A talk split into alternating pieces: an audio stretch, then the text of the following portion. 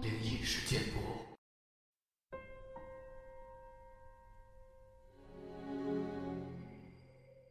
嗨，你好，欢迎来到今天的奇闻事件部，我是主播莫大人。Hello，大家晚上好，我是陈默。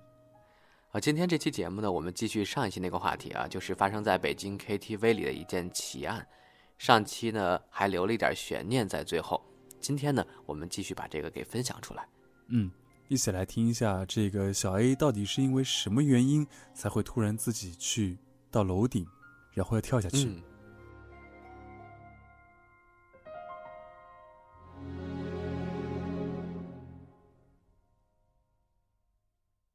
KTV 是凌晨四点开始打扫卫生下班，有客人没走的话，我们会进包厢催客人。如果剩下一两个房间的客人，都是三点半就开始打扫卫生了。客人还不走的话，房间就留给第二天下午场上班的员工打扫。有些客人就是怎么催都不走，我们也没办法。就是刚开始打扫卫生没一会儿吧，突然有人敲我背后包厢的门。当时我吓得直接一屁股就从椅子上滑下来了。我猛地一看，小 A 的脸就贴在门口的树玻璃条上看着我，然后拍着门。猛地看这一幕，我真的傻了，我就啊的叫着，蹬着腿，屁股蹭着地往后蹭。真的忘了第一反应是站起来跑了。我屁股推到包厢对面的墙上，坐在地上靠着墙，还是没想着站起来跑。就看着包厢门叫，然后包厢门打开了，小 A 当时就像刚睡醒一样，眯着眼看着我，问我干啥呢？这是，吓成这样。我那时候脑子还没反应过来，还是死盯着小 A。小 A 就对着我晃了晃手，挨了我一声，我猛地就醒了，我意识很快恢复过来，坐在地上试探性的对他喊了一声“小 A”，他问我有没有水。他快渴死了，我就连连点头，有，去后厨拿。我就坐地上，我说你真他妈吓死老子了，太操蛋了。我试着站起来好几次，腿是真的软的一点力气都没有。最后我还是扶着墙站起来的。站起来之后，我推了小易一下，我说你真没事了，你知不知道晚上发生啥了？小易说他知道。他就知道他上楼了，我们把他从楼上抬下去的时候，他也知道。再后来他就不知道了。我们俩一边往后厨走，一边这样说。本来想扶着他的，看他状态倒是挺好的，就像是睡了一觉，我也就没碰他。走廊里碰见其他员工，他们看到我俩之后，都原地不敢动。到了后厨，小 A 整整喝了两瓶水。说嗓子干的话都说不出来了。这时，陆陆续续就有员工打扫完卫生，来后厨问怎么回事了。一开始，他们都站在门口不敢进来，问怎么样了，有事没事。我说没事了，进来吧，看把你们给吓的。接着他们才敢进来。然后我就问了小 A 很多问题，小 A 就把他能记起来的给我们说了一遍。当时我是第一个问小 A 问题的。下面就是当时的一些现场对话。我说：“为什么四个人正吃饭呢？你放下碗就走了？”小 A 说：“当时他就是心里听到有人喊他，让他上楼，而且他当时不是害怕，反而是那种很温暖、很信任的感觉，就觉得不能不上去，所以一点犹豫都没有就上去了。”我说：“当时你知道吗？你马上就要跳下去了。”我就给他说，他当时是处于一个怎样的状态。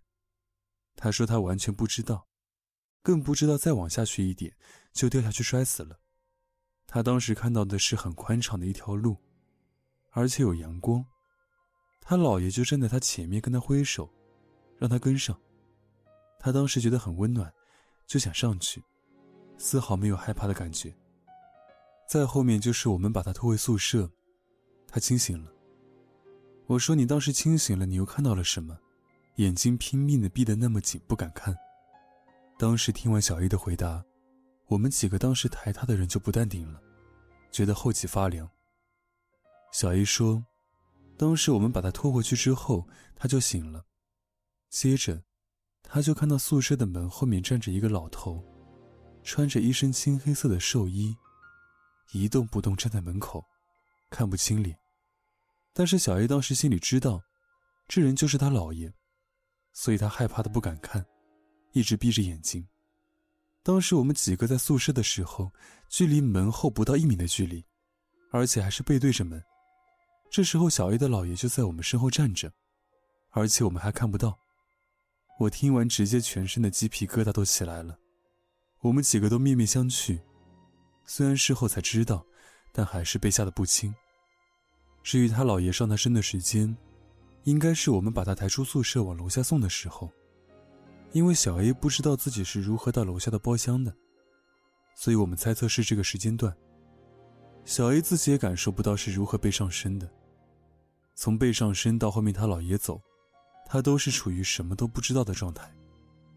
小 A 说：“其实事情发生的前三天，他就一直觉得很心慌，感觉这几天肯定要发生什么事。”一直情绪上不稳定，还是有征兆的。何况他姥爷也不是突然就来的，而是从河南来的。因为小 A 是河南人，是从河南路上走了大概三天才到的北京找小 A。这些是小 A 自己说的，是他姥爷等他的时候告诉小 A 的。听了之后，我才知道，原来鬼也是需要赶路的，不会像电视电影里面瞬移什么的，只是他们有他们的路。也是要花费时间走的。事情到这里基本就告一段落了。事发当晚，经理就打电话通知了小 A 的家人。小 A 的父母是第二天下午大概五点的时候从广东坐飞机到北京的，也是问了事情的前因后果。小姨的妈妈说，因为小姨爷爷奶奶没得早，夫妻两人常年在广东打工。小姨小的时候一直都是姥爷带大的，跟老爷子关系很好。而且老爷子走了也没几年，可能就是太挂念外孙，所以才过来找外孙的。老爷子生前脾气各方面都特别的好，肯定不是故意说带外孙走的，也就是单纯的想念和舍不得吧。怎么也不能故意害自己的外孙。第三天早上，小 A 跟父母一起回了河南老家，买了很多东西去小 A 的姥爷坟上祭拜。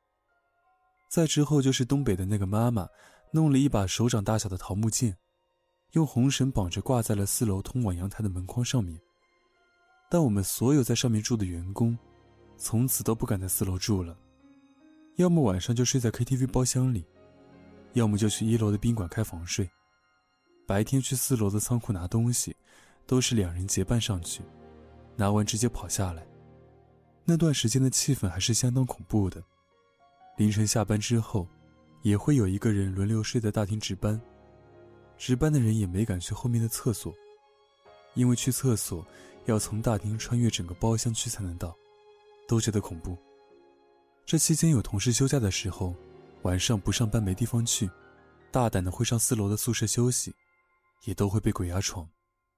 妈妈说这地方现在阴气太重，还是隔段时间再去楼上吧，尽量别去。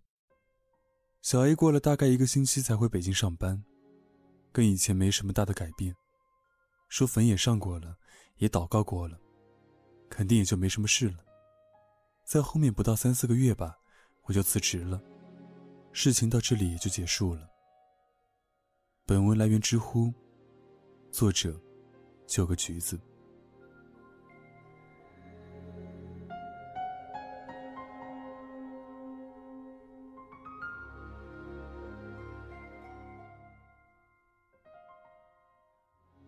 好了，听完了沉默分享完了这个北京 KTV 的奇案之后呢，我们来分享一些我们听众朋友投稿的故事。这位朋友叫做大秋的松月果，来自莫大人的微信公众账号。他说：“莫大人你好，我是第一次投稿，是关于我两个从小玩到大的朋友的故事。第一个，他比我大一岁，性格挺活泼的。”年纪小些的时候，他跟我说了一次。他说他看见过一些别人看不见的东西。我挺好奇的，他就开始讲了。那个时候好像是天气挺热的，他和他的爸爸在一起吃饭，吃到一半，他突然凑过去和他爸爸小声说了一句：“爸爸，你旁边有个人，是个老太太耶。”当时听完，我就感觉到了和他爸爸一样的感觉，寒气在背后直冒。可以想象一下，他爸爸身边一个人也没有。当他说他看到一个梳着两条麻花辫儿、穿着白衣服的老太太，正坐在他爸爸身边时，他扭头左右看，却什么都没有的样子。几年后有一天。我路过这房子，常年不见开的门这天不知道为什么就被打开了。正走过门口，我就没忍住往里瞄了一眼，就看到堂门口挂着的遗像，一如朋友说的模样，两条长长的麻花辫垂在胸口。这个事情就这样过去了。很多年以后，他家里要盖新房子。由于是农村过去的老房子，一间房子几家人住，就把旁边老房，也就是那位老太婆的房子买了下来。我也知道了一点关于这位老太太的事儿。原来她没什么家人，在生病的时候，就自己一个人死在了房间里，死了好久都没人知道。后来是邻居闻到味道才发现的。被旁边邻居发现时，他都死了好多天了。身上的蛆都从肉里爬出来。我朋友看到的那个爸爸看不到的老太太，就是这个已经死去多年的老婆婆。第二个，不是很恐怖，但是却很悬。他家条件很不错，几年前买了地，盖了新房。刚搬进去的时候没什么事儿，但是后面就不太平了。他家里人陆陆续续的发生了点事儿。先是家中的老人伤了腿，然后是他爸爸受了伤。最严重的是他外公出了车祸，没挺过来，当时就走了。那时候他还自嘲呢：“这家里咋了？”还说。下一个会不会就是自己呢？我们听完了都笑笑，说：“你别乱说了，不可能的。”最后不知道什么原因，请了个师傅过来看看，让他家里楼梯口堵了一堵墙，因为那个楼梯口正对着大门，也对着远处连绵不绝的山。还让他家把北面的鱼池处理了。后来就再没听过他家发生什么事儿了。所以说风水这东西，还真的很玄。到现在我还心存慰藉。苏苏不太甜，一个来自新浪微博的听众，他说：“莫大人，我是老粉了，说一个关于我妈妈朋友的故事。他朋友是一个遗孤，但是因为乖巧，小时候被养父母领养了。他命格属于比较轻的。”有一天晚上，他起来夜尿。去厕所必须经过客厅，进入客厅就看到客厅的椅子上，一个白色的身影坐在那儿。而那个身影明显听到声响，也转身看他。他怕的大叫，养父母听到了之后跑了出来。打开灯的时候，那个影子就不见了。但是，一关上灯，他又出现了。那东西随着灯光的闪烁，正一步一步的向他靠近。但是只有他看得到，他的父母看不到。最后，他爸为了他用菜刀，在空气中乱砍。后来他长大了，出来工作了。因为那时候是电筒厂工作，他是班长，每天都要留下检查设备，所以一般都是最晚离开的。走的时候，已经一个人都没有了。那天正好下雨，天阴沉沉的。他弄完工作，天已经黑了。他本身就因为经常见那种东西很害怕，所以他那天走得很快。